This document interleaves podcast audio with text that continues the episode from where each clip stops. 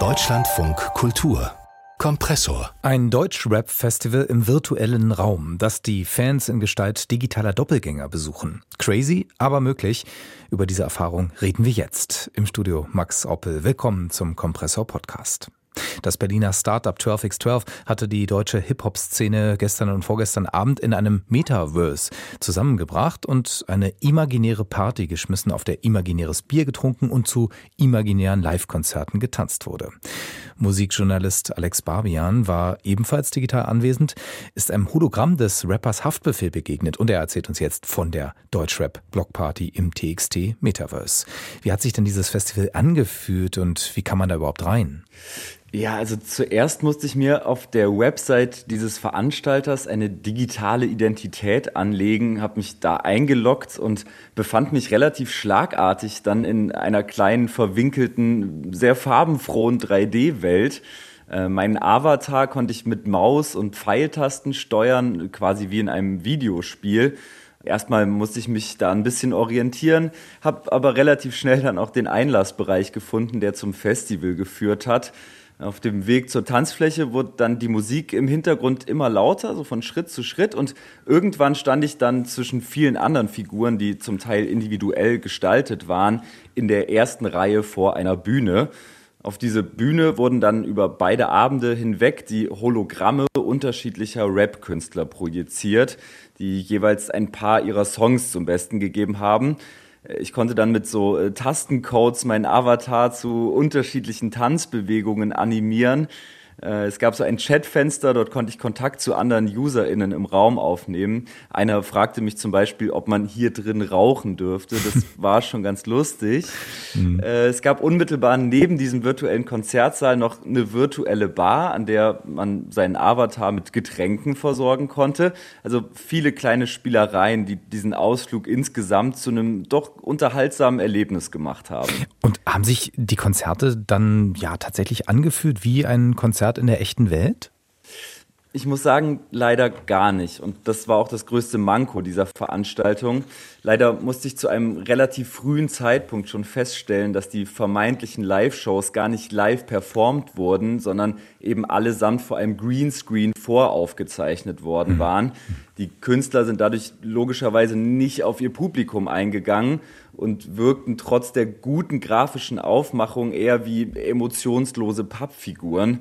Außerdem wurden mehrere einzelne Konzerte von kleinen bis mittelgroßen technischen Fehlern überschattet. Ach was hm. den Genussfaktor natürlich stark reduziert hat. Hm. Manche Artists sind mitten im Song für mehrere Minuten auf der Bühne eingefroren, andere waren zu hören, aber nicht zu sehen.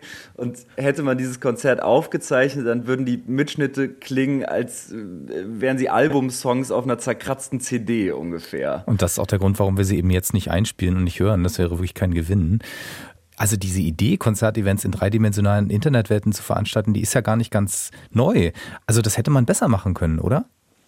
Also 1212, der Veranstalter dieser Deutschrap Blockparty, hat das Konzept Metaverse Festival nicht erfunden. Im Deutschrap-Sektor hat es bislang aber tatsächlich kein vergleichbares Event gegeben. Das war schon eine Feuertaufe gelungene Exempel für virtuelle Konzerte, die Musikfans eben besuchen konnten, ohne die heimische Couch verlassen zu müssen, waren bislang eher auf dem internationalen Markt zu finden.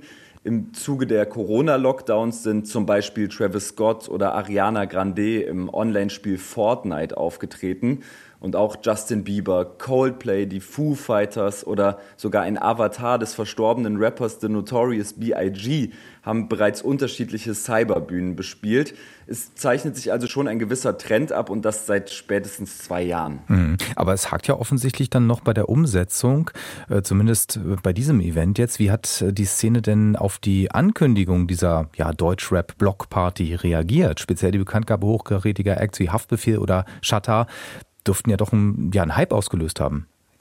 Ja, erstaunlicherweise habe ich das Event bis zur Eröffnung am Mittwochabend eher als einen Geheimtipp wahrgenommen. Und das, obwohl unter anderem eben Haftbefehl, der ja wirklich eine große Fanbase anspricht, im Voraus die Werbetrommel gerührt hatte und große Szeneportale wie hiphop.de als Medienpartner beteiligt waren.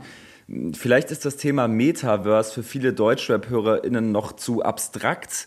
Eventuell wurden einige potenzielle Gäste auch von den Eintrittspreisen abgeschreckt ins TXT Metaverse, also diesen digitalen Raum, in dem das Festival stattgefunden hat kam man nämlich nur mit einem Ticket, das pro Tag immerhin 10 Euro gekostet hat. Gut, das ist äh, überschaubar. Ähm, allerdings, also die Ankündigung, die war dann ganz im Sinne des äh, Mundvollnehmens, ja, wie das beim Rap, Deutschrap so üblich ist. Der Veranstalter hat diese Deutschrap-Blockparty im Voraus als Beginn einer neuen Ära des Musikfestivals und nie dagewesene virtuelle Show angepriesen. Also diesem Vorsatz ist das Event offenbar nicht gerecht geworden. Könnten denn trotzdem Metaverse-Events in Ihren Augen ähm, die Zukunft des Konzerts Konzertes sein? Hm, also ich fand es schon interessant, wie schnell mich der virtuelle Raum, den ich ja anfangs voller Spannung erkundet habe, eben nur noch gelangweilt hat. Eine Stunde hat auf der Deutschrap Blockparty paradoxerweise sich extrem lang angefühlt. Das lag mit Sicherheit auch daran, dass sich speziell dieses Metaverse ob seiner Größe eben schnell auserzählt hatte und sich die einzelnen Konzerte auf der immer gleichen Bühne, nicht zuletzt musikalisch, sehr stark geähnelt haben. Es wurden aber auch keine kreativen Special Effects in die einzelnen Shows eingebaut, obwohl der digitale Raum dafür ja eigentlich prädestiniert gewesen wäre. Das Konzept Deutschrap Block Party schreit also auf verschiedenen Ebenen nach Optimierung, ist natürlich aber trotzdem als spannendes Experiment zu bewerten.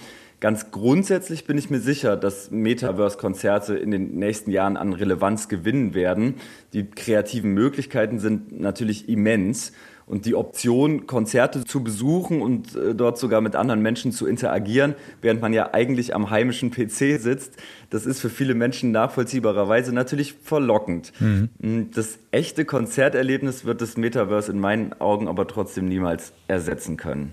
Das Berliner Startup Turf X Turf hat ein digitales Deutsch-Rap-Festival veranstaltet. Da ist offensichtlich noch Luft nach oben. Äh, spannende Einzelheiten von unserem Musikkritiker Alex Barbian. Dankeschön. Thank you.